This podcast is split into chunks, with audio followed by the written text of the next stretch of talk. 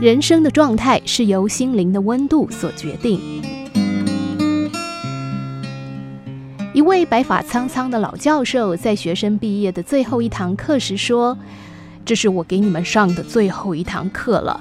这是一堂简单的实验课，也是一堂深奥的实验课。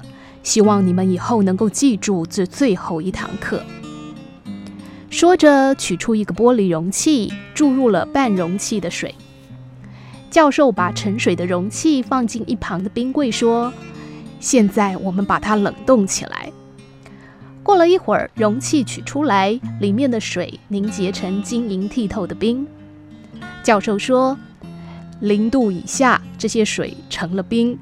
冰是水的另外一种形态，但水成了冰就不能流动了。”现在我们再来看水的第三种形态。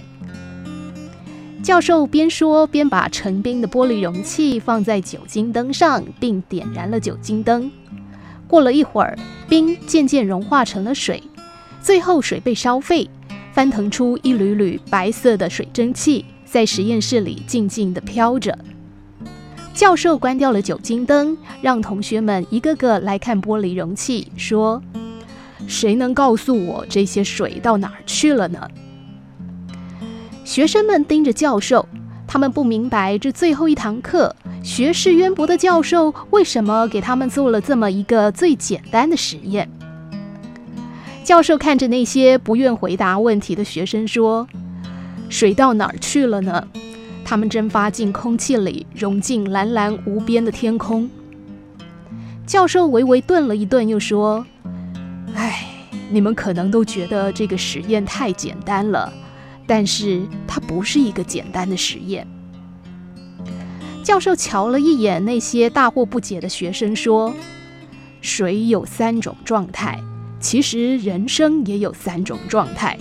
水的状态是由温度决定的，人生的状态是由自己心灵的温度所决定。”如果一个人对生活还有人生的温度是零度以下，那么这个人的生活状态就是冰，整个人生境界不过就是他双脚站的地方这么大。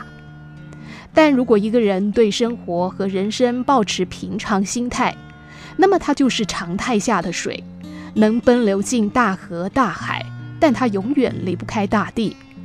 倘若一个人对人生还有生活是一百度的炙热，那么它就会成为水蒸气，成为云朵，它将飞起来，不仅拥有大地，还能拥有天空，他的世界将和宇宙一样的大。